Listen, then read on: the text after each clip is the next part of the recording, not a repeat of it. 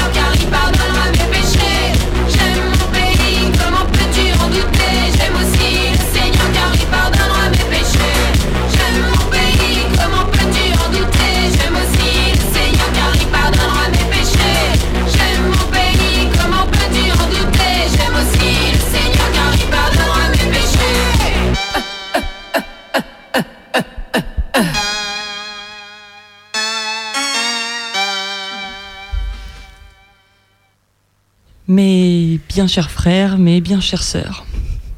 C'est avec une émotion certaine que mon nom est sorti du vote des cardinaux et que la fumée grise, la fumée noire s'est changée en fumée blanche. Abemus papam. Il faut cependant que je vous avoue quelque chose. Une nouvelle qui, semble-t-il, pourrait bouleverser l'avenir de l'Église catholique. Quand j'étais petit, j'ai entendu parler de la papesse Jeanne.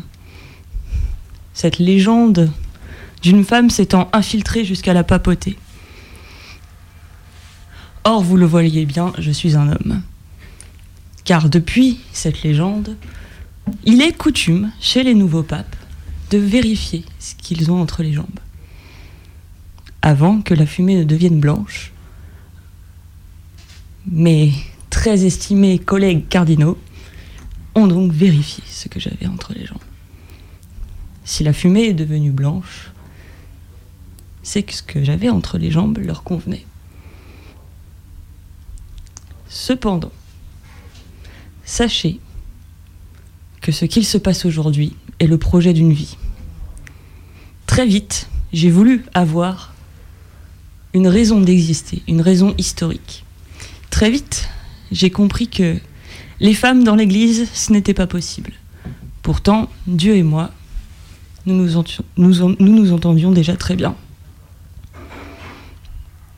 Alors, avec le soutien de mes parents, anticléricaux et athées convaincus, j'ai mené à bien ce projet. Bloqueur d'hormones à l'adolescence, progestérone et testostérone, mammectomie au bon moment, chirurgie génitale au bon moment également. Tout en parcourant les ordres, grimpant la hiérarchie, trompant absolument tous mes confrères et toutes mes consoeurs. Alors, mes bien chers frères, mes bien chères sœurs, sachez que, dorénavant, Abemus Papa m'ignorait plus. Je prononce l'abolition de l'Église catholique. Je prononce les excuses solennelles de feu l'Église catholique à toute la communauté trans et à toute la communauté LGBT. Je demande pardon aux crimes racistes et coloniaux. Je demande pardon aux thérapies pour les thérapies de conversion. Abemus papam, non. Abemus, pas de couilles. Aïe aïe aïe, c'était notre dernière action Toto débile pour ce soir. Merci pour ce soir, pour euh, cette nuit. voilà, je me perds. Merci beaucoup Buzz. Merci encore pour toutes ces anecdotes que tu nous as euh, racontées toute la nuit jusqu'au petit matin. Avec plaisir. Ah ouais, bah ouais. Plaisir partagé. Franchement, complètement, complètement. Alors, il est temps de se faire peur, chers amis. Euh, il est temps de se faire peur. Il est 6h38 à la, à la montre de Radio Canu et il est l'heure de se faire une petite fiction d'horreur. Si vous n'êtes pas encore réveillé, c'est le moment de. Régie plus déterre que jamais. Vous Ah ne les voyez pas, mais nous on les voit s'enjailler. Nous, on est à fond Ah parce là. que avec Bebe, on vous a déterré La une pire. creepypasta, la pire, celle qu'on a faite au tout début, celle qu'on a faite avant même. Enfin, pour moi, celle qui nous a donné envie de faire des C'est vrai, creepypastas. c'est vrai, c'est vrai. Et alors là, on l'a toute La retravaillée. méta Là, creepypasta. on l'a- On est on l'a- refait. on l'a- voilà. Alors, surtout, il y a le jingle. Fermez vos volets, restez bien dans le noir, parce que la nuit n'est pas terminée. to a night of total terror. we all go mad sometimes. Johnny, You're still afraid. They're coming to get you, Barbara. the boogeyman is coming.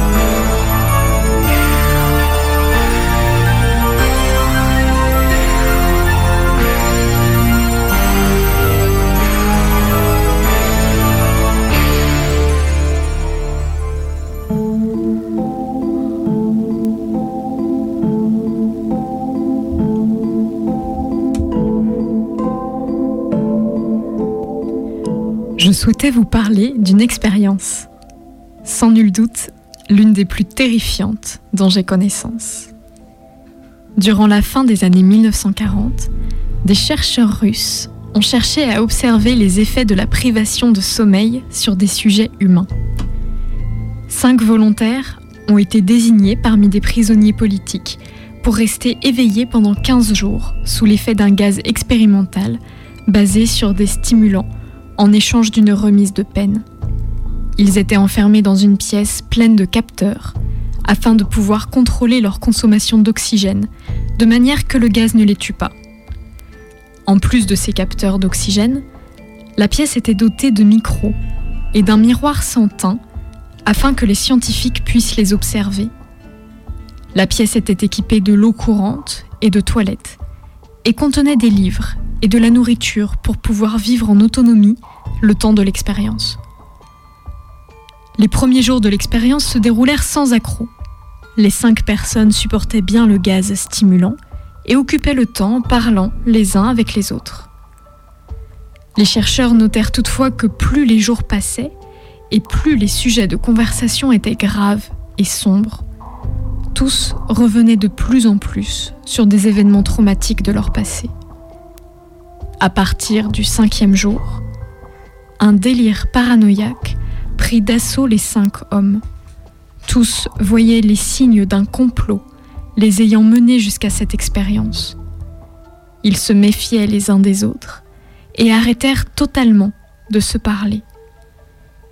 Ils ne cessèrent pas toute communication pour autant, puisque chacun leur tour, ils venaient chuchoter au micro des rumeurs et des accusations concernant les autres, chacun étant persuadé être victime d'une erreur et cherchant ainsi à gagner la confiance des scientifiques.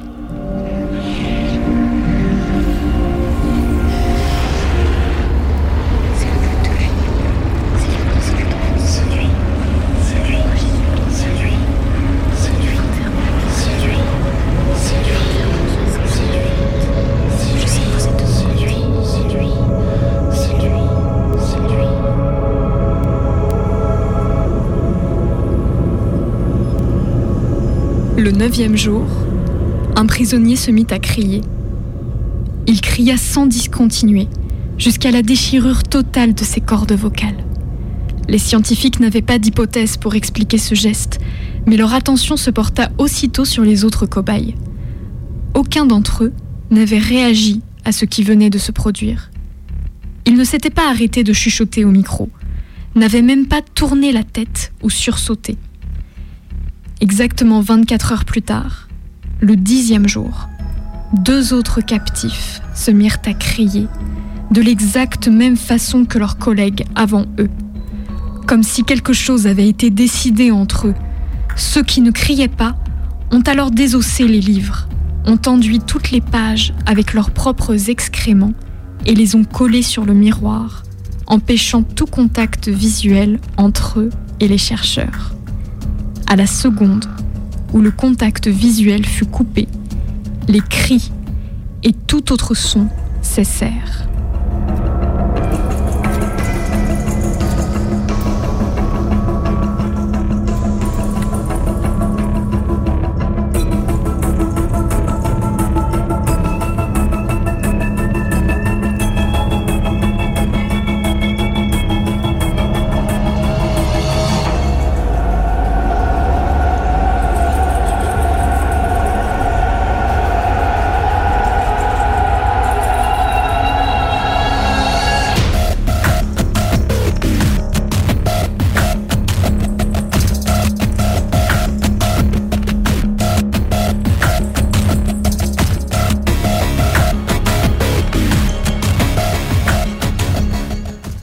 Trois jours suivants s'écoulèrent dans le silence le plus complet. Les scientifiques étaient pourtant certains que les micros étaient fonctionnels et que la consommation d'oxygène dans la chambre indiquait que les détenus étaient en vie. Ils pensaient en effet qu'il était, qu'il était impossible que cinq personnes enfermées dans une pièce ne produisent pas le moindre bruit. En fait, le niveau d'oxygène indiquait même une activité physique intense. Et pourtant, aucun son. Après mûre réflexion, les scientifiques décidèrent de briser le protocole en parlant aux personnes et en tentant d'entrer dans la pièce. L'interphone collé au mur crépita et une voix métallique s'en échappa. Nous allons ouvrir la chambre pour tester les microphones. Restez loin de la porte et allongez-vous sur le ventre par terre, où vous serez abattu. Si vous respectez ces règles, l'un de vous sortira immédiatement. La réponse ne se fit pas attendre. D'une voix calme, un prisonnier leur dit Nous ne voulons plus être libérés.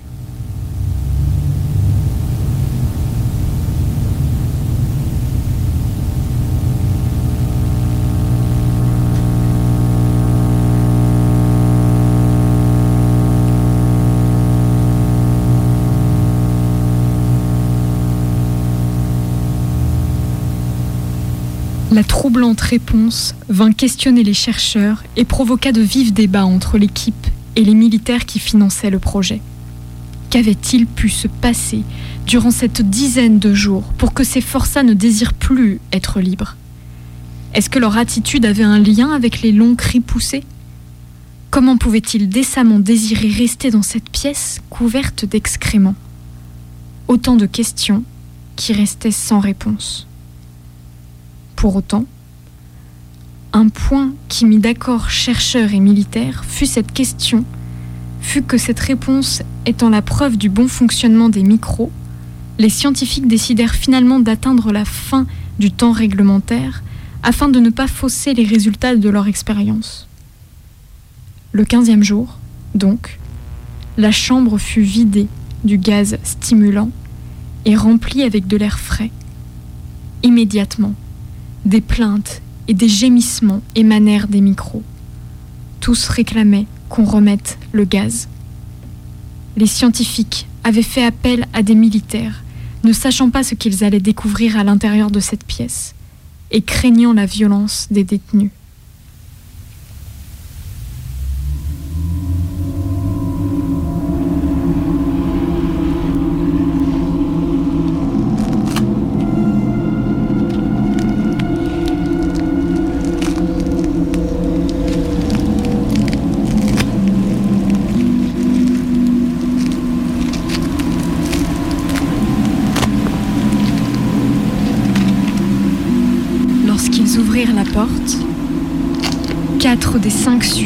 Étaient toujours vivants, si on peut appeler cela être vivant.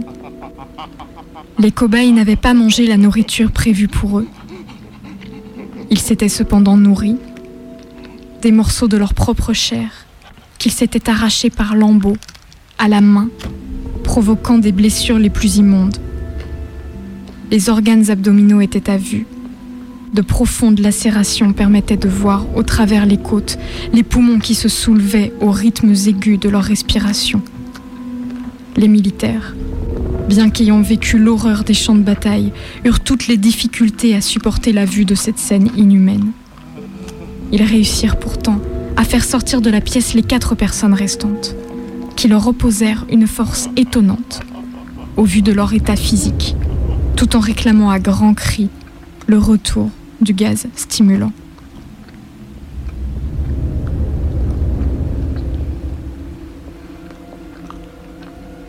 Pendant l'évacuation, un des prisonniers fut blessé et subit une lourde hémorragie. Malgré des doses de morphine hors normes, il fut impossible de l'endormir. Et son cœur continua de battre encore deux minutes après que son sang se fût vidé, à un point impérativement mortel inarrêtable. Il continuait de réclamer le gaz stimulant, tout en baignant dans son propre sang. Les trois survivants furent immobilisés et transportés dans une installation médicale militaire. Le survivant ayant le corps le plus sévèrement marqué de blessures en tout genre fut emmené dans le seul bloc opératoire dont l'installation de recherche disposait. Aucun des sédatifs administrés en vue de la procédure visant à le réparer pour le remplacement de ses organes ne fonctionnait alors. Il se débattait furieusement contre les liens qui le retenaient contre la table de métal glacé. Il se débattait si violemment qu'il parvint à déchirer la quasi-totalité du bandeau de cuir qui marquait alors ses poignets de profondes brûlures, alors même qu'un soldat de presque 100 kilos tentait tant bien que mal de maintenir sa main immobile. L'anesthésie lui fit fermer les yeux mais à cette seconde précise, son cœur s'arrêta. Son autopsie révéla que son sang contenait trois fois la concentration normale d'oxygène. Les muscles qui étaient toujours attachés à son squelette étaient affreusement déchiquetés et il s'était brisé neuf os dans sa lutte pour ne pas être maîtrisé. Il en fut exactement de même pour le second, montrant que le sommeil était devenu fatal à ce qu'il convenait d'appeler des créatures.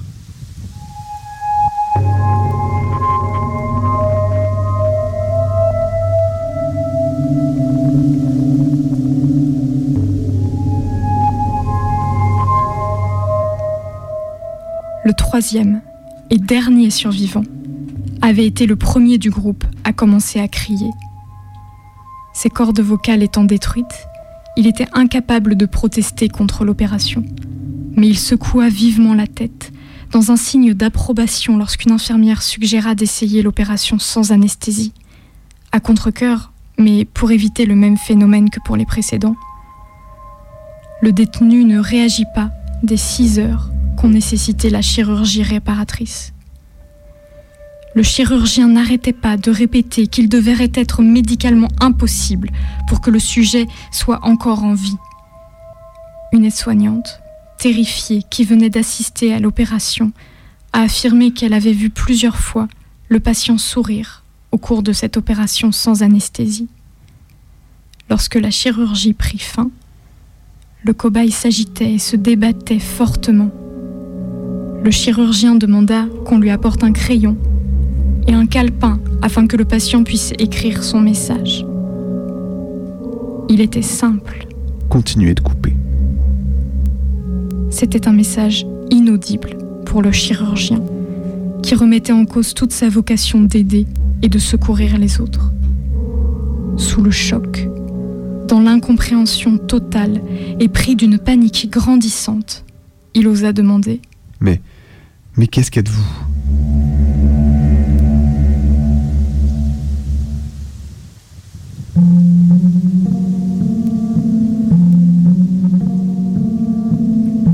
Le cobaye a souri. Il reprit le calepin et écrit le plus sereinement du monde. Est-ce que vous avez oublié si facilement? Nous sommes vous. Nous sommes la folie qui est cachée dans chacun d'entre vous, suppliant d'être libéré à tout moment dans votre esprit animal. Nous sommes ce dont vous vous cachez toutes les nuits dans vos lits. Nous sommes ce que vous réduisez au silence et à la paralysie lorsque vous vous endormez.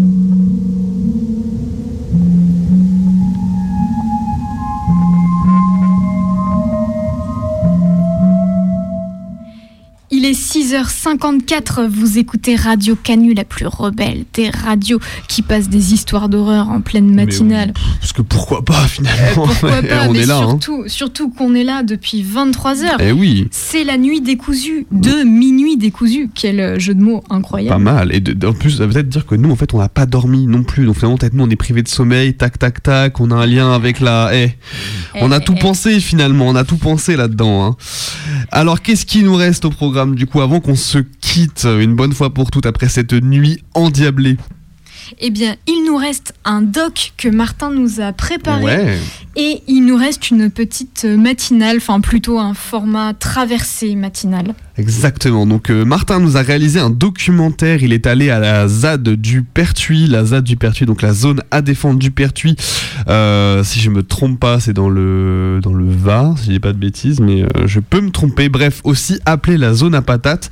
Vous allez tout découvrir sur ce lieu. C'est une zone, c'est une zone à défendre contre un aménagement donc en, dans une dans une ville du sud de la France. On écoute ça. Alors, je sais pas si je suis la meilleure personne pour répondre à cette question. Parce qu'il y a vraiment plein de gens qui ont été impliqués dans la création de cette zone à patates. Mais euh, en gros, l'histoire commence euh, bah, il y a quelques années euh, quand donc Pelin qui, est le patron d'une entreprise, l'entreprise Pelinck, et qui est aussi le maire de la ville de Pertuis, euh, décide euh, de faire euh, un grand projet d'urbanisation et d'agrandissement de la zone agricole de Pertuis.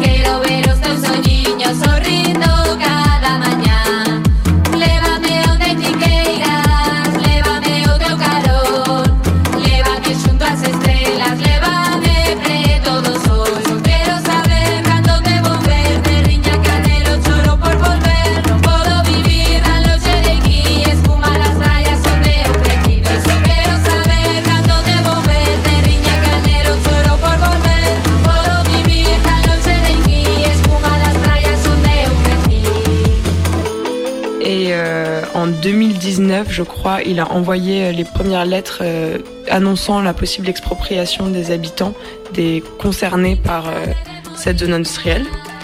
Donc euh, 86 hectares avec une trentaine d'habitations qui risquent d'être détruites et le reste c'est des hectares de terres agricoles. Et euh, c'est à peu près au même moment qu'il y a une association qui se constitue, l'association Terre Vive Pertuis, pour défendre euh, cette terre agricole, pour euh, s'opposer au projet. Euh, en juillet dernier, en 2021, il y a eu euh, une première euh, plantation de patates collective euh, qui a été un appel vraiment tourné aussi à tous les militants, pas seulement aux Pertuisiens. C'était et Pertuisiens et les militants de Marseille et ailleurs. Moi, c'est la première fois que je suis venue ici. Et c'est en déce- décembre, en décembre, novembre, que des habitations ici, donc les quatre maisons dans lesquelles on habite aujourd'hui, ont été ouvertes euh, sous forme de squat donc. Et euh, depuis là, bah, il y a plein de militants qui s'organisent, aussi des personnes euh, qui viennent pas de Pertuis, des Pertuisiens et qui organisent une lutte un peu plus frontale, qui font vraiment parler du projet et qui font, voilà, qui disent, bah, en fait, euh, non seulement on veut pas que votre projet se fasse, mais en plus on est prêt à, à mettre nos vies et nos corps en jeu pour, euh, pour défendre cet espace, quoi.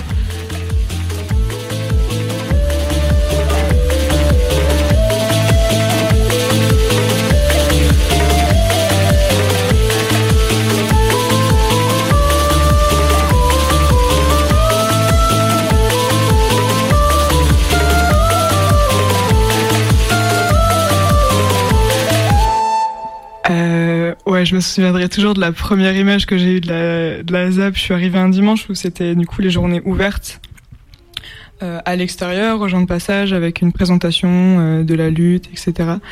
Et euh, je suis arrivée devant ce portail qui était peint déjà avec euh, tous les slogans qui présentaient la Z et euh, la personne qui faisait la vigie. euh, à ce moment-là, euh, elle avait cette combinaison de ski crado euh, absolument défoncée avec son masque jusqu'aux yeux. On voyait vraiment que ses yeux avec ses lunettes défoncées et euh, c'était un peu euh, le cliché que j'imaginais d'un zadiste en fait dans mon esprit et du coup d'être confronté à cette toute première personne là, ça m'a fait plutôt rire.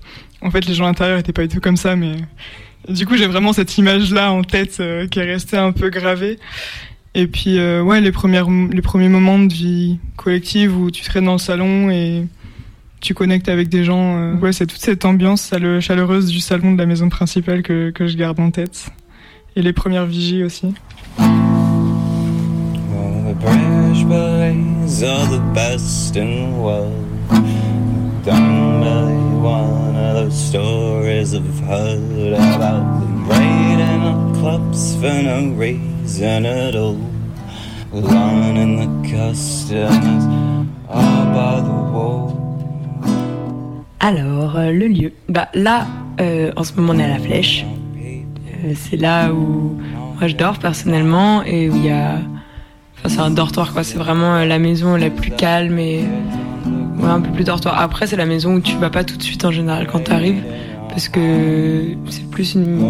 Il y, a- un peu un côté cocon qui est agréable où on se retrouve parfois, enfin entre personnes qui se connaissent un peu plus et tout. Et donc ça c'est la flèche, et, mais ici on est à la ZAB, juste à côté de la flèche il y a euh, les champs, le verger dans lequel on a planté les arbres. Euh, en face de la flèche il y a la, maison du lac, qui est donc la maison à côté du lac qui s'appelle aussi le Brasero, dans lequel il y a les copains. C'est un peu la maison de la fête, la maison où il y a la fête le soir.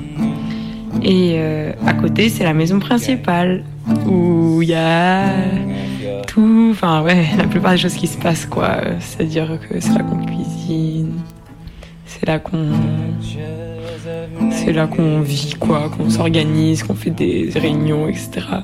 C'est un peu euh, vraiment la maison la plus ouverte, la plus accessible. Voilà. Puis après, plus loin, plus éloigné, il y a chez Basile, un endroit où je vais jamais, donc du coup je peux pas trop en parler. Et tout ça, bah, à causer de la Durance, donc il y a des belles balades à faire, il des cannes de Provence. Voilà. Euh, c'est euh, c'est des connaissances qui m'ont parlé de cet endroit, des connaissances que j'ai croisées sur d'autres lieux euh, comme la ZAP, parce que ça fait ça fait un ou deux ans que je suis en sous-marin comme ça et que je vais d'endroit en endroit. parce que j'ai envie de résister, j'ai envie de connaître d'autres manières, euh, d'autres rapports euh, aux gens et aux choses. Et surtout, j'ai envie de m'organiser pour plus tard. Et j'ai l'impression qu'ici, il y a des bonnes, euh, des bonnes âmes qui passent. Précisément, cette fois-ci, je suis là depuis deux semaines. Et ça va faire un mois en tout, un mois, une semaine que j'ai passé dans ce lieu. J'ai débarqué en janvier de cette année. Et j'avais trouvé le lieu sur les réseaux sociaux, je crois. Peut-être Instagram. euh, par, euh, par les super algorithmes qui ont, ciblé euh, un lieu de lutte. Et voilà, donc je passais dans le coin et c'était un peu un hasard au début. J'avais envie de découvrir euh, le milieu des ZAD. Et euh, il y avait celle-ci qui était active, il y en a peu en ce moment en France. Et donc voilà, j'ai débarqué pour euh, un temps indéterminé et je me suis pris dans, dans la lutte d'ici. Et voilà, maintenant je le considère un peu comme un de mes lieux de vie.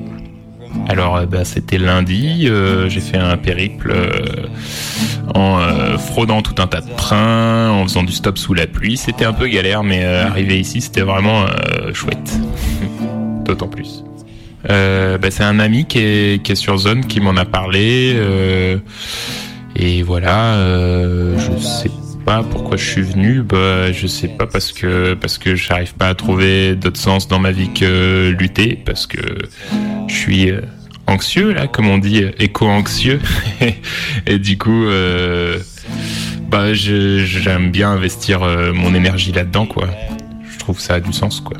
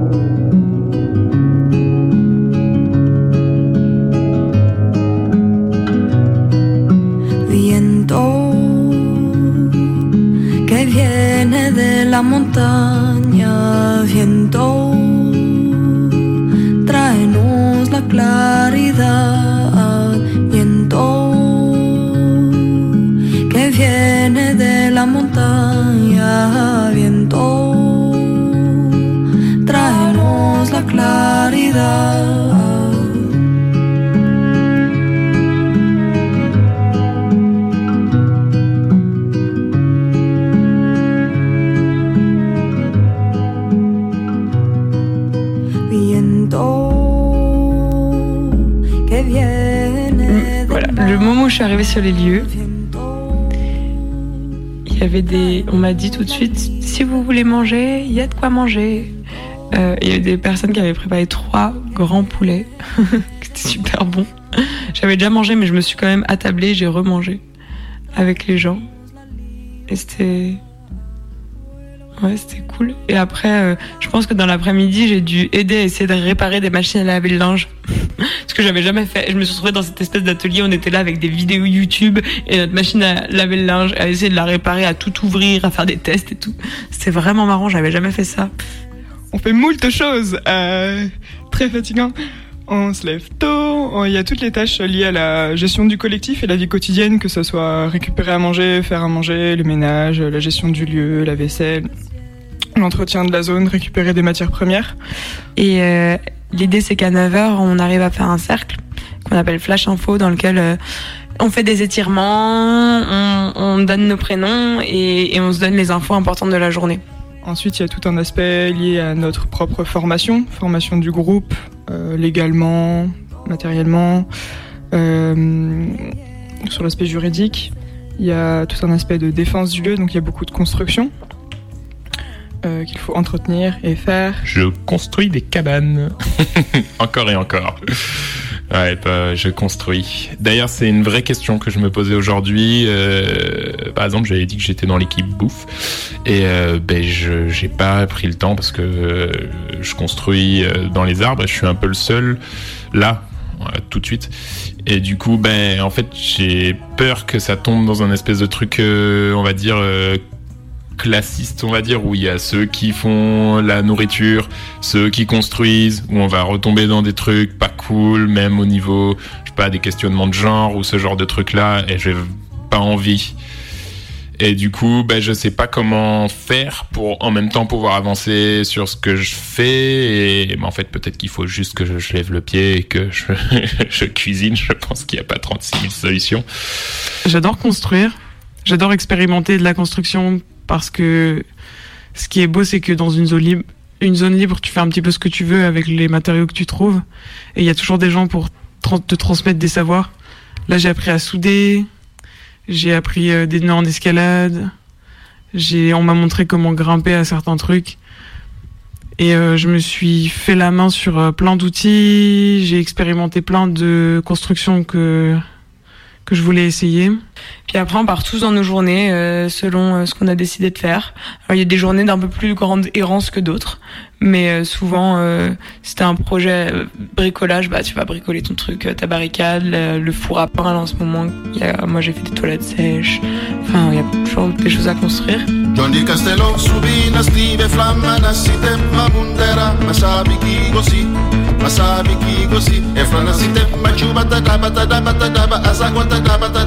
dapa mo pedra na chung, la dapa mo pedra na chung.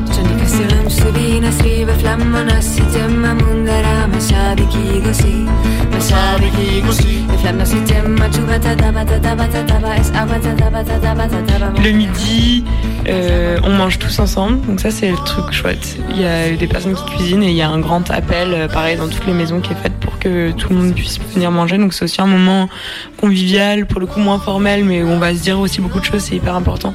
C'est vraiment un enjeu ici, euh, comment on se parle, comment on communique, comment on arrive à faire passer les informations de maison en maison, de personne en personne, sans passer notamment par des canaux. euh, euh, téléphonique notamment pour pas être pour être moins surveillé mais aussi parce que tout le monde n'a pas de smartphone ici on essaie de faire une permanence de soins une fois par semaine depuis pas très longtemps mais c'est un truc euh, qui nous tient à cœur il y a beaucoup de personnes qui sont passées ici qui ont apporté cette attention à comment on prend soin les unes des autres les uns des autres comment on fait en sorte d'aller bien de soutenir euh, le corps l'esprit et tout quoi ensemble avec les autres mints, on essaye de s'organiser et de créer des initiatives et, des protocoles et des, manières pour gérer les conflits qui sont moins violentes pour nous et qui, et qui sont plus.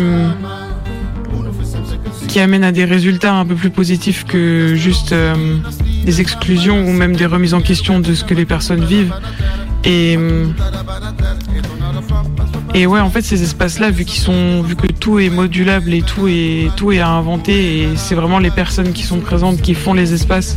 Je pense que c'est important de, de chercher en soi, euh, c'est quoi tes priorités euh, politiques euh, et euh, c'est quoi les choses que tu as envie de, de voir changer dans ton quotidien? Parce que pour moi, les endroits, les zones libres, c'est aussi des occasions de réinventer ton quotidien. Et euh, et ouais, les questions, les questions de, des oppressions systémiques et, et, et le vécu des personnes mines dans ces endroits, si on prend pas les questions à bras le corps et qu'on essaye de s'organiser pour euh, changer la donne, et ben les oppressions elles sont juste, elles sont juste euh, retransposées ici. Les endroits ici finalement c'est que des petites bulles des à côté où euh, on te laisse plus d'opportunités et de liberté de changer ta condition et de, de changer ton quotidien, mais c'est pas pour autant que ça efface euh, les réalités euh, sociétales. euh. En termes de classe, c'est la même chose. Les personnes qui sont les plus opprimées et écrasées en termes de lutte des classes, elles sont pas forcément ici parce qu'elles n'ont pas forcément l'occasion, le temps, etc. Et, et les personnes, les personnes racisées qui ont un rapport aussi différent avec la police et qui subissent beaucoup plus d'oppression euh, et de répression. Elles sont pas forcément ici non plus. Et pour moi, c'est les personnes handicapées non plus, euh, parce que les accès sont pas pensés pour elles. Euh, au niveau de la, au niveau de la santé mentale, c'est aussi des questions compliquées. De comment on gère en tant que groupe des personnes qui ont des besoins différents et des réalités différentes. Et pour moi, tant que ça c'est pas aussi mis au centre euh, les initiatives elles pourront pas grandir parce que ça reste circonscrit à un- une typologie de personnes genre euh, les personnes blanches qui sont pas prolétaires, euh, enfin pas forcément, qui sont euh, valides. Et c'est quand même des endroits où où où il y a un côté viriliste qui mis en avant et où où l'image glorifiée c'est un peu les mecs cis qui font des barricades et tout et et j'ai un peu envie de combattre ça, enfin d'essayer d'amener plus d'inclusivité dans ces endroits. Je suis arrivée il y a un mois. Et j'étais passée euh, quelques temps avant encore. Et hum, c'était un mois très intéressant, très riche, euh, assez dur aussi, parce que les rapports humains c'est dur.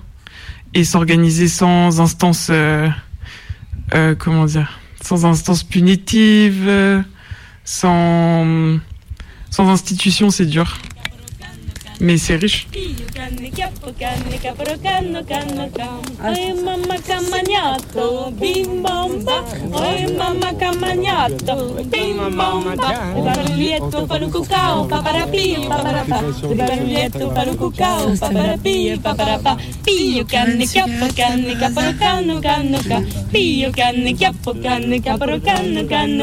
Pio canne chiappo canne capro canno canno ca. Pio canne chiappo canne capro canno canno ca. Oh mamma sei cucata bim bomba. Oi mamma sei cucata, bim bomba. Piglia il coltello, barascanao, paparapio, paparapà. Piglia il coltello, barascanao, paparapio, paparapà. Pio canne, chiappo, canne, capro, canno, canno, ca. Pio canne, chiappo, canne, capro, canno, canno, ca. Pio canne, chiappo, canne, capro, canno, canno, ca. Pio canne, chiappo, canne, capro, canno, canno, ca. J'ai été dans des collectifs, donc dans des organisations un peu autogérées, parce que ici c'est un peu la particularité aussi, c'est que on est dans de l'autogestion, on a envie de sortir des rapports de domination, on a envie que ouais que chacun fasse par soi-même et que le collectif s'organise par lui-même, etc. Ça euh, c'est un truc auquel euh, ouais je, suis un peu familière et mais jamais euh, c'était pas des collectifs de vie.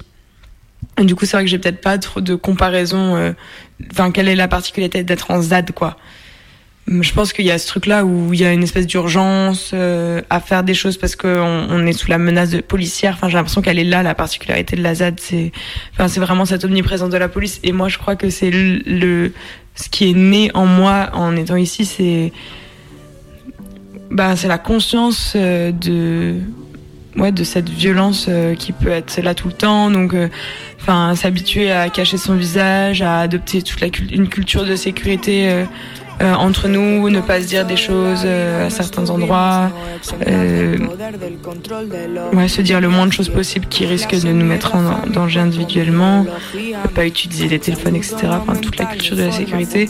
Et voilà, juste cette présence policière. Moi, je suis un peu innocent ces questions-là. J'avoue, j'essaie de rester masqué, tout ça, puis c'est difficile. J'ai le cache-cou qui glisse et tout. je me dis, il pourrait prendre mon visage une fois là. Enfin, je sais pas. En même temps, euh, en même temps, je la sens, ce truc de squat et tout ça. Après, moi, j'ai déjà beaucoup. J'ai grandi dans une cabane sans permis de construire. euh, j'ai habité dans des squats. Enfin, je, dirais que c'est un peu au bout d'un moment. euh, je suis peut-être un peu trop décontracté sur ces questions-là. Du coup, c'est bien qu'il y ait des gens qui me fassent des piqûres de rappel. Mais euh, euh, théoriquement, c'est là, on va dire, et c'est pour ça que je suis ici quelque part. Dans la pratique, euh. Pour moi, je le vis, enfin, je le, je le vis plutôt bien parce que je trouve que c'est un, la répression, elle est, elle est, elle sera surtout effective lors de l'expulsion et que, hum, euh, en fait, je me dis toujours qu'il y a des gens qui, subissent beaucoup plus de répression que nous, et c'est pour ça qu'on est là et qu'on a encore le courage, euh, qu'on a le courage, qu'on a l'envie d'aller à la confrontation, je pense, avec euh, la police. Voilà.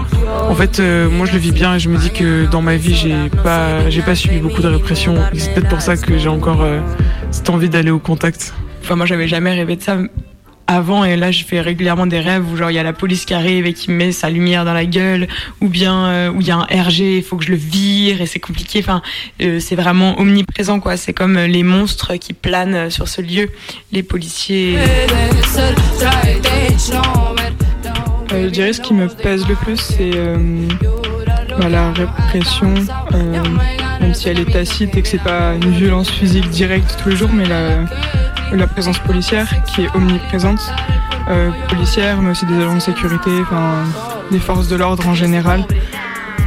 Ça, c'est très pesant, c'est un truc qui, est quasiment quotidien et euh, qui, rajoute un, espèce de stress permanent. Donc je dirais que c'est ça, le fait que bah, c'est un lieu de vie et parfois on oublie que c'est quelque chose qui est illicite et, on est vite rappelé à l'ordre, entre guillemets. Euh, on, vit dans cette, euh, ouais, dans cette espèce d'illégalité euh, qui, est- tout le temps, qui est tout le temps présente.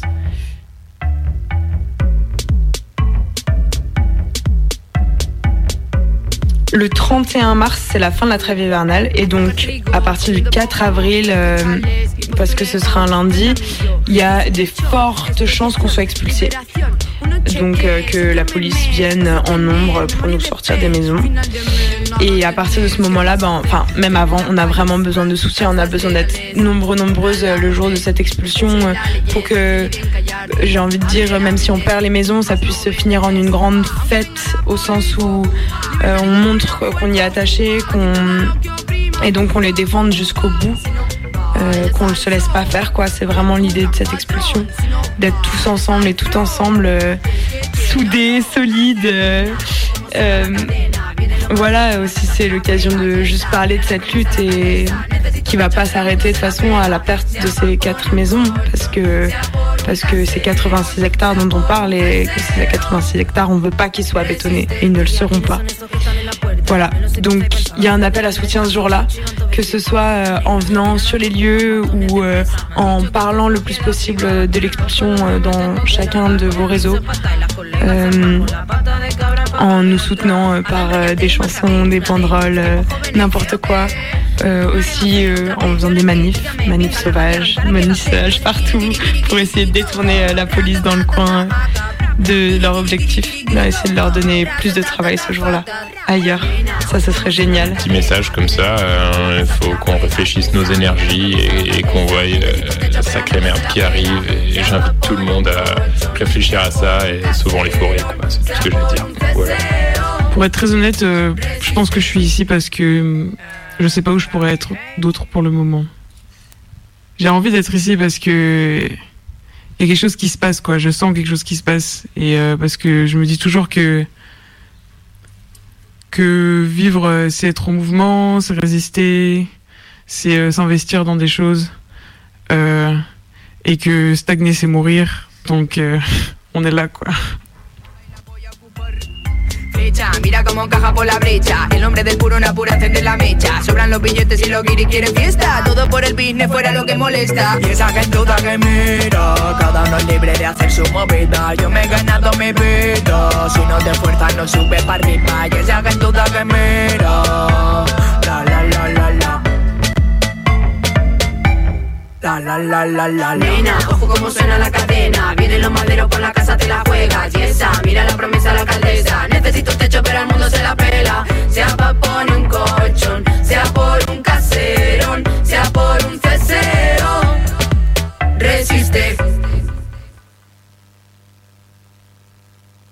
On commence Dernière émission qui sera un peu spéciale parce qu'on va ramener du monde avec nous et on va changer un peu le format, soyons fous. Écoutez-nous et surtout appelez-nous ce soir-là, c'est libre antenne. Allô Allô, allô, alors Colline est en train d'essayer de prendre l'appel. Est-ce qu'on t'entend Allô, bonsoir, c'est Minuit Décousu. Il est nul de minuit décousu, c'est Bebe à l'appareil. Il est 23h22 sur Radio Canu, le 102.2. Vous écoutez Minuit décousu. Je suis toujours avec Naé et on est ensemble jusqu'au bout de la nuit. En compagnie. En compagnie, compagnie, compagnie. beaucoup de monde Oh là là, compagnie Oh là de là. beaucoup, beaucoup de monde ce soir. Voilà, la fatigue se fait sentir dès le début, c'est dur. Oh la honte, oh la honte. L'horloge, elle est en face de toi, Remboursé. Ah, je sais pas, je me suis trompée, hein, Oh non. radio, on avait promis que ce serait le Sbeul et ça va être le Sbeul. Euh, voilà, donc du coup ce soir on est très très très nombreux et nombreuses en studio pour fêter du coup la centième de Minuit décousu et on est très ravis de partager ça avec vous.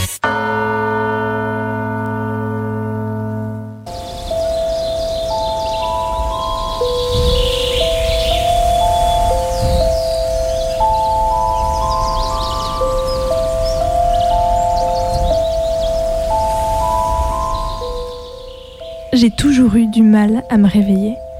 Je crois que chaque matin, mon corps tente une mutinerie, fait front contre cette aberration qu'est le réveil et envoie des pensées et des sentiments à mon cerveau pour me faire connaître ses revendications. Je suis alors submergée d'un sentiment proche du désespoir. C'est comme si le monde extérieur s'abattait sur moi avec violence. Les pires jours, je pourrais en pleurer. Ado, je sentais monter en moi un sentiment de révolte intense contre cette violence qui m'était faite. Mais je me levais quand même, toujours, et j'ai compris petit à petit qu'il ne fallait pas faire attention, laisser jaillir ces sentiments comme on laisse vociférer quelqu'un, et ils finissent, au bout d'une demi-heure, d'une heure, par disparaître, et la journée peut commencer. Si je me laissais digresser, je dirais même que c'est la méthode en général que j'applique pour vivre dans ce corps, de ne pas trop accorder d'importance aux sentiments qu'il traverse, ne pas chercher la raison à la tristesse tenaillante, ni ne laisser m'emporter trop haut par les vagues d'excitation. Je me laisse simplement porter par ce courant hormonal pour tenter, pour éviter de me faire fracasser contre le corail ou les rochers de la côte. Du coup, le petit matin, j'en profite rarement. Et c'est dommage parce que je me souviens qu'enfant, j'aimais beaucoup ça. L'été, avec ma famille dans les montagnes qui m'ont vu grandir, le meilleur moment de ma journée, c'était au petit jour. Je me réveillais avant tout le monde pour me glisser dans la cuisine et préparer le petit déjeuner. Sur la pointe des pieds, mettre la table, ouvrir les pots de confiture, faire griller le pain. Enfin, je me levais avant tout le monde, sauf mon grand-père. Alors, une fois le petit déjeuner prêt, je le rejoignais dehors, encore en pyjama. Il y avait du givre sur les hautes herbes de l'alpage et le soleil commençait à surgir de derrière le sommet d'en face. Mon grand-père commentait le paysage, me décrivait son royaume, les mélèzes rougeâtres, malades, le cri de la marmotte entendu il y a quelques minutes quelque part derrière cette butte, les chamois aperçus aux jumelles, les sentiers arpentés hier et ceux que l'on gravirait aujourd'hui. J'avais l'impression de partager un secret, un secret entre le petit jour, les montagnes, mon grand-père et moi.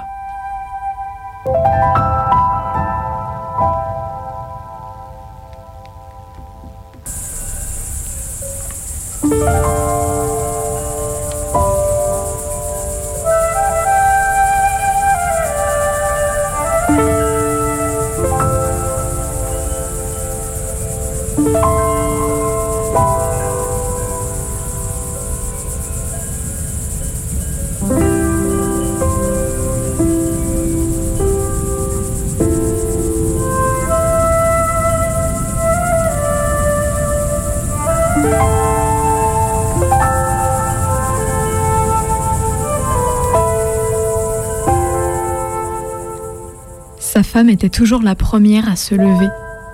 Dès que le réveil sonna, elle repoussa les couvertures, posa les pieds sur le sol et enfila sa robe de chambre. Son autodiscipline le remplissait de mauvaise conscience et d'admiration. Ne traîne pas au lit, dit-elle. J'en ai ras-le-bol de voir refroidir ton petit déjeuner. Il ne répondit pas, feignant de dormir. À peine fut-elle sortie de la chambre qu'il se glissa dans le creux qu'elle avait laissé tout chaud et il s'étira voluptueusement. C'était le moment de sensualité le plus satisfaisant de la journée, cet étirement dans un endroit du lit autre et accueillant. Mais il était aussitôt gâché par la pensée d'avoir bientôt à s'en extraire pour affronter la suite. Il ouvrit un œil. Il faisait encore nuit, mais les réverbères, dans la rue, projetaient dans la chambre une lueur bleutée. Pour tester la température, il souffla et vit son haleine.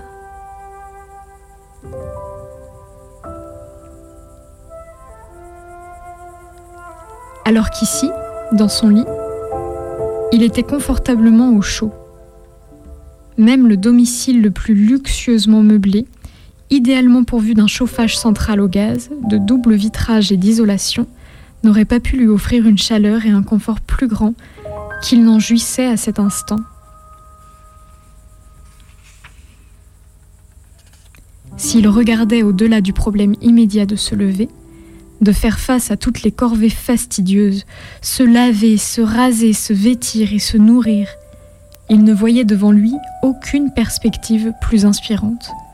Rien que le long trajet à pied jusqu'à l'arrêt de l'autobus, entre des rangées de maisons identiques à la sienne, la queue interminable, ensuite le chaos d'une lente progression au long des rues embouteillées de la ville, puis huit heures à trimer dans un bureau exigu qui, tout comme chez lui, était plein de choses cassées, tachées, fanées, encrassées, ébréchées, détraquées, des choses qui proclamaient aussi fort que l'intérieur de sa maison.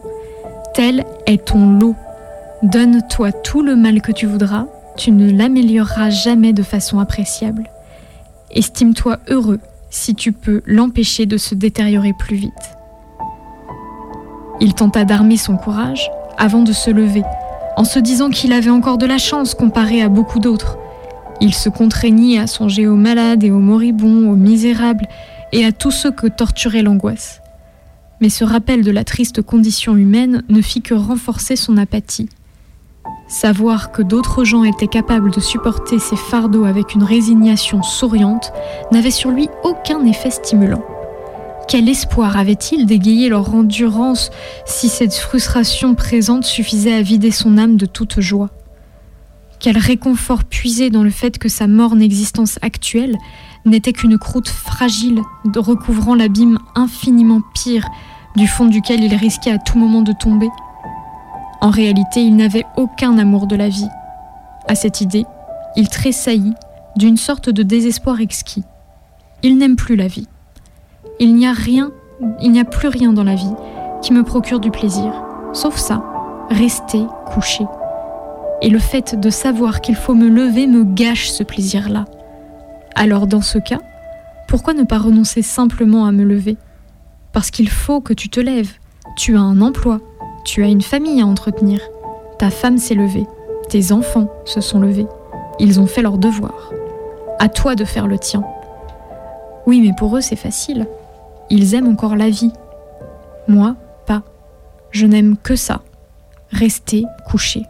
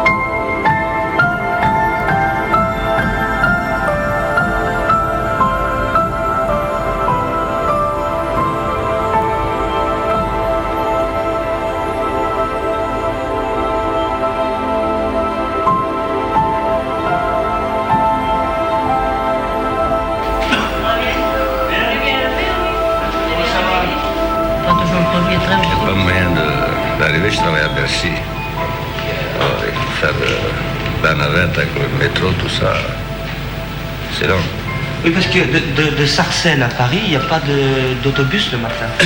À partir de 5h30. Et ça va, ça va à la porte de la chapelle. Puis ça fait plus cher. Porte de la chapelle ou alors la porte de la Villette. Et vous, vous voyez dans la journée, vous vous êtes déjà Euh, rencontrés non, autrement rare, non. On se Non. laisse le matin à la Le soir, des fois, à la rentrée, des fois. Oui, on se rencontre. quelquefois on se retrouve au train le soir. À la gare du Nord. Vous êtes des amis du matin. Ah oui, Ah oui. c'est ça. Vous commencez le travail à quelle heure? À 6 heures Jusqu'à quelle heure jusqu'à 9 heures. Et après, je reprends à 10 heures jusqu'au soir, 6 heures. Ça fait à peu près... euh. Ça fait à peu près du 11-12 heures par jour. que vous, vous êtes une femme de ménage professionnelle, si on peut dire. Voilà, exactement. C'est- C'est l'essentiel de votre activité. Ah oui. Et vous, comment se fait-il que vous, euh, exercez ce métier-là enfin, Mais je veux dire, j'exerce ça parce que c'est un métier où je suis libre, dans. Et moi, j'aime bien ma liberté, vous voyez Et puis, on a, on a personne derrière nous, vous voyez. On, on fait notre travail, on sait ce qu'on a à faire. Et puis, je vous dis, moi, c'est la grande liberté qui me plaît. Voilà. J'aurais pu faire autre chose, remarquez.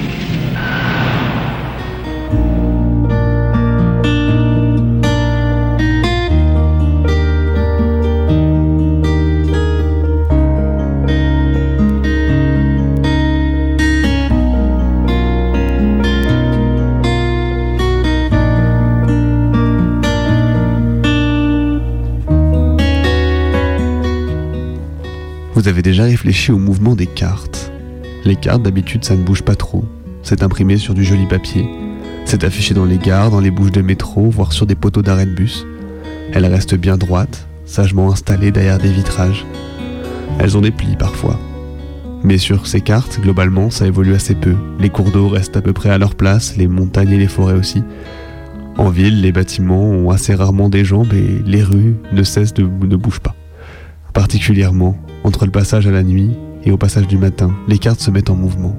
Les lignes qui étaient alors présentes s'éteignent petit à petit, une à une, laissant la place au silence des artères vides.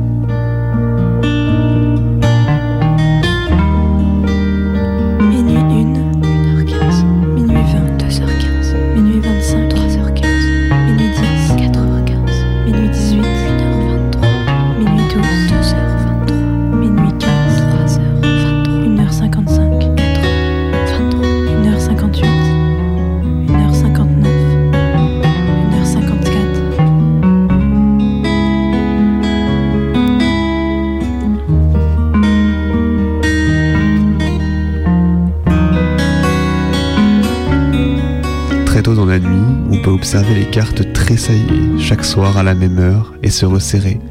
Une dernière lumière quittant le centre vers la périphérie réciproquement, avant de s'éteindre jusqu'au lendemain. La carte replie ses lignes depuis le bord vers l'intérieur. D'abord sous terre, puis à l'extérieur, sur rail, puis enfin sur roue, dans la rue. Successivement, tous disparaissent passé minuit 20, 1 heure, 1 heure 40, 2 heures, avant de s'évanouir pour de bon dans la nuit, traçant une dernière ligne derrière eux comme si la carte acceptait le calme nocturne, ne laissant que quelques points lumineux dans l'agglomération, où ponctuellement démarrent de nouvelles traces éphémères qui disparaissent également derrière leurs propres traces à plusieurs reprises dans la nuit. «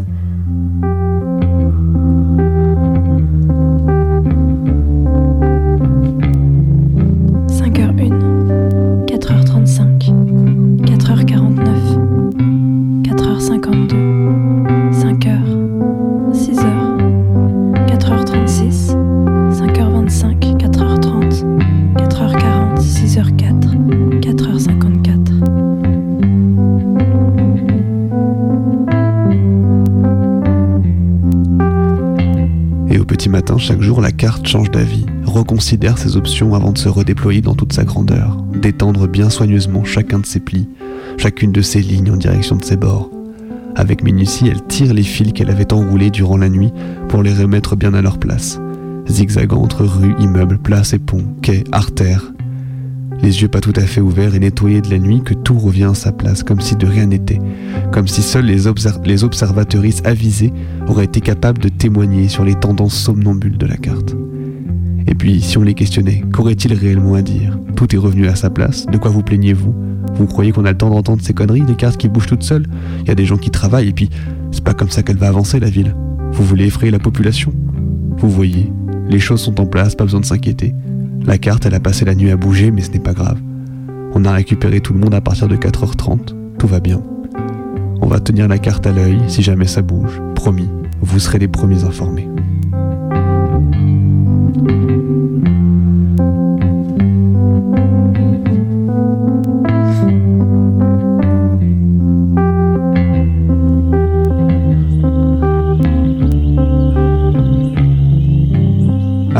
Sûrement vous demander pourquoi ces délires des cartes qui bougent, pourquoi Bebe se met à affabuler comme ça sur les coups du petit matin. La nuit décousue lui a tordu la tête ou je ne sais quoi. Eh bien j'ai une petite confidence à faire puisque dans Minuit décousu on se retrouve toutes les semaines depuis maintenant 100 émissions pour se raconter des histoires. Tous les lendemains d'émission je commence le taf à 7h30. Et oui, du coup les histoires de matin ça me connaît. Particulièrement les mercredis un petit peu douloureux. Personnellement, sans être quelqu'un du matin, j'adore être debout très tôt. En partant au boulot à vélo, je passe devant tous les cafés qui ouvrent les uns après les autres. Ça me fait une balise temporelle, je sais que si je passe après l'ouverture du dernier au coin de la rue, eh ben j'aurai pas le temps de boire un café avant de commencer. Du coup, en commençant tôt, t'as l'impression de faire partie d'une petite communauté. Tu croises toujours les mêmes personnes, les mêmes livreuses et livreurs devant les mêmes magasins qui taffent la logistique avant d'ouvrir à 7h30 ou à 8h. J'ai même une anecdote concernant mon premier boulot d'été, le matin, quand j'étais étudiant. Je bossais aux ambulances dans un gros hôpital parisien et c'était mon tout premier jour.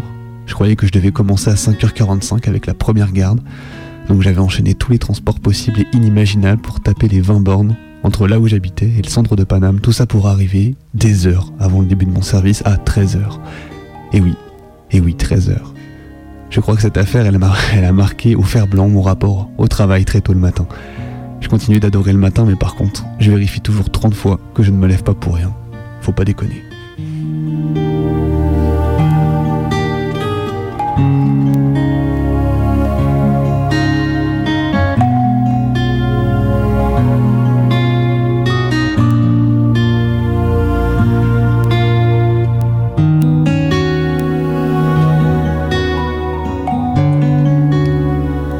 Il y a dans mon cœur une image qui bat. C'est toi, enroulé dans la chaleur de tes draps. C'est ta peau, ta douceur, ton sourire. Le matin t'en as sans doute arraché, mais l'image est là qui existe, dans mon cœur, et qui bat. Mon téléphone sur l'oreiller est oublié. Entre les draps brillait ton sourire. Voilà tout ce à quoi j'ai pu penser en passant la porte. L'herbe était chaude, ensoleillée. Entre nous régnait le silence. Lorsque je me suis réveillée, ne brillait plus que ton absence.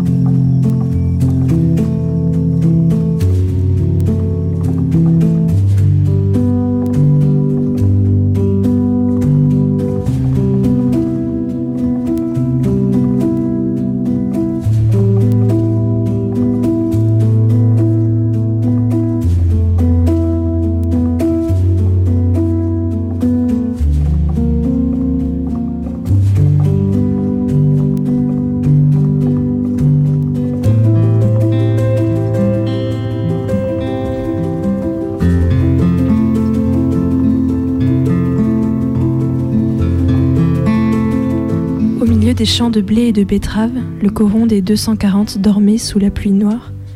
On distinguait vaguement les quatre immenses corps de petites maisons adossées, des corps de casernes ou d'hôpital géométriques, parallèles, que séparaient les trois larges avenues, divisées en jardins égaux.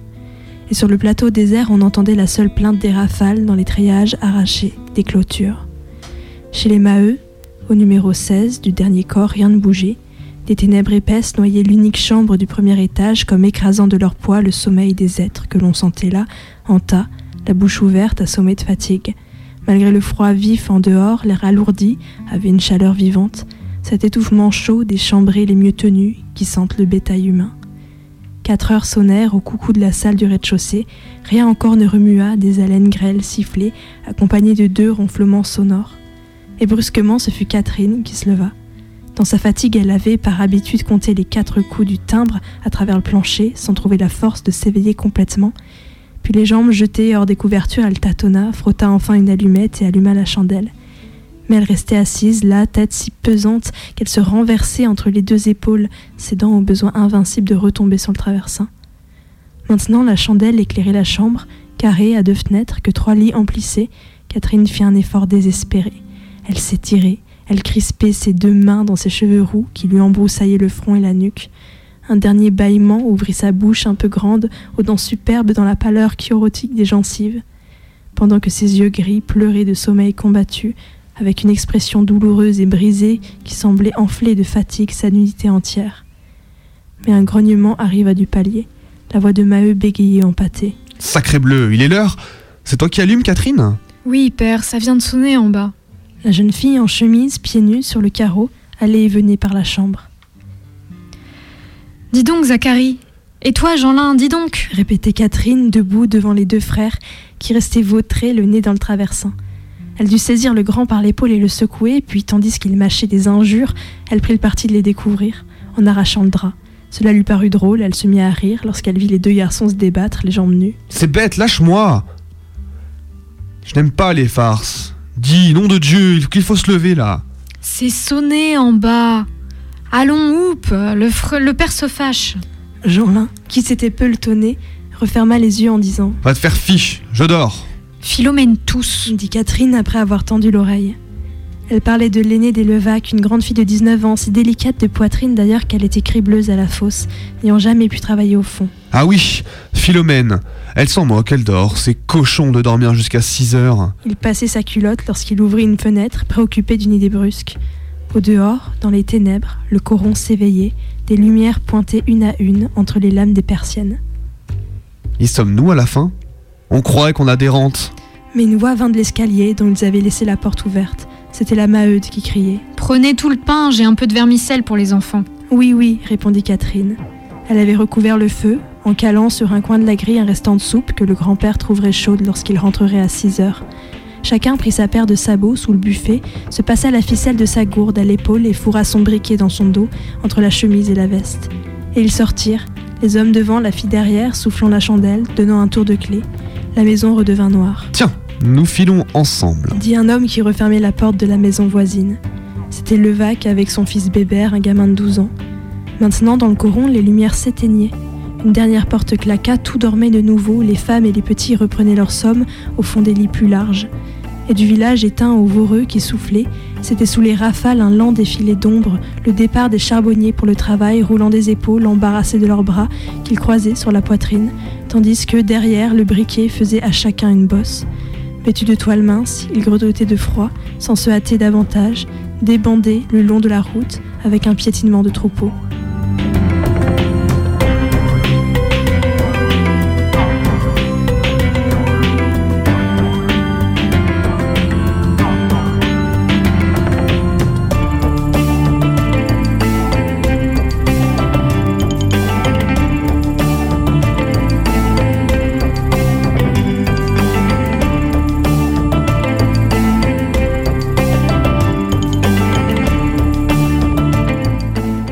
Était tôt et les oiseaux chantaient. Comme si ce n'était pas l'hiver, comme si la vie continuait. Il était tôt dans la cuisine, le carrelage froid et le café chaud, la radio allumée, comme s'il n'y avait pas eu d'adieu, comme si nous pouvions nous sourire de nouveau.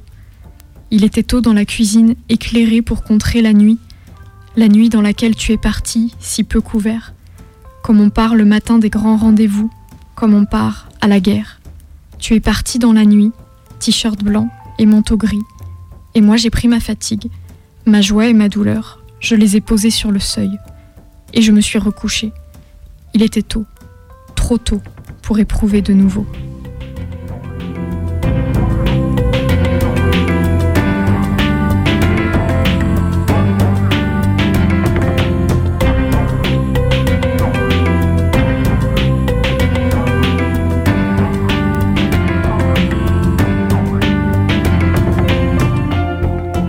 Derrière la vitre du bus qui te conduisait ce matin, simplement tu m'as souri.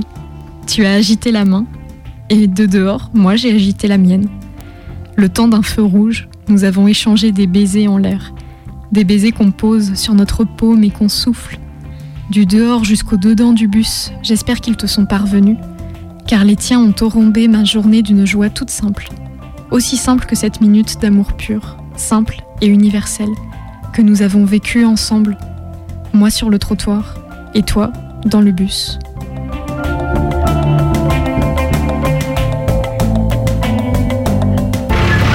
À l'heure des boueux, des facteurs et des premières éditions des journaux, la plupart des Français, encore mal réveillés, commencent leur journée.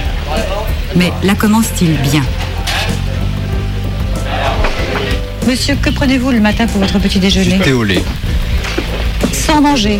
Non, non. Qu'est-ce qui te réveille le matin La faim Non, c'est maman qui vient me réveiller parce que sinon je n'ai pas très faim le matin. Mais c'est quand je, quand je sens l'odeur, ça me donne un peu envie de manger. Ceux qui se lèvent très tôt ne changent pas non plus leurs habitudes. Une tasse de café avalée au saut du lit et beaucoup plus tard, le casse-croûte, à l'heure du café, du thé et des tartines pour la majorité des autres. Les horaires de travail commandent, peut-être la journée continue transformera-t-elle le petit déjeuner. Voilà mon patron qui fait l'ouverture. À 6 heures du matin, comme d'habitude. Ça va et vous? Tiens, voilà l'espagnol. Du en crème? Client acharné au flipper. Ton gros travail du matin, c'est de venir faire le flipper. Ah, voilà, Raymonde. La femme de ménage. Voilà, Madame Malzac. C'est ma patronne.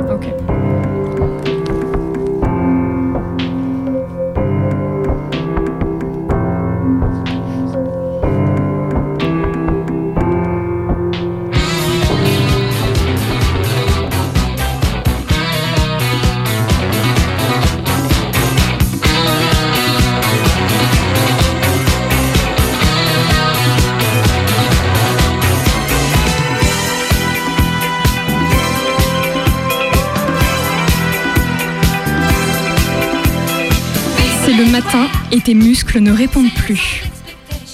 Tu n'as aucune volonté. Tu es moche, tu es bête, tu ne vaux rien. Vraiment, à quoi ça sert de se lever? Une seule solution, tu fais de ton matin une fête. Tu sors ta rage, tu sors tes meilleurs mouvements de danse. Ondule, ondule. Fonds-toi dans la musique. Parce qu'il ne faut pas que tu oublies.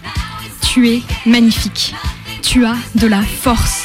Tu as le droit d'exister, de ressentir du bonheur, d'être considéré. Tu vas y arriver. N'oublie pas. Et danse.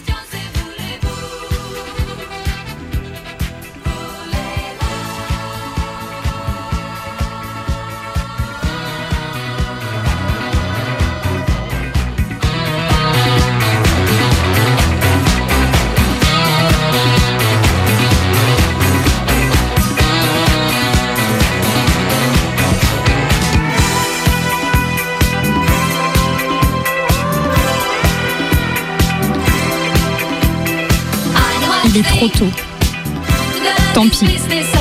C'est le bon moment. Danse. Danse pour que ton corps reprenne vie. Pour te sentir exister. Cette journée, tu ne la laisseras pas te bouffer. Tu ne finiras pas en pleurs dans ton lit. Non. Tu vas rayonner, illuminer la vie. Voilà. Tu es une superstar. Et ce matin, tu danses pour ne pas l'oublier.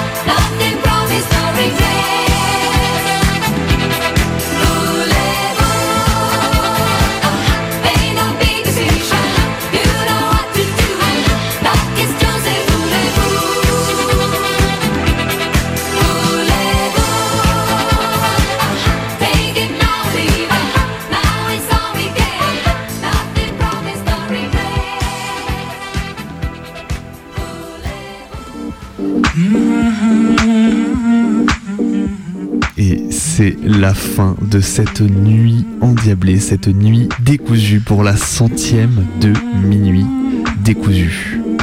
Cette nuit, on était avec Juliette, Ju, Buzz, Marie, Félix, Occitane, Thomas, Martin, Joe, Eva, Zoé, Mathieu, Victor, Nouko, Jonah, Arthur, Clément et Catrice bien sûr, ainsi que Colline, Bebe.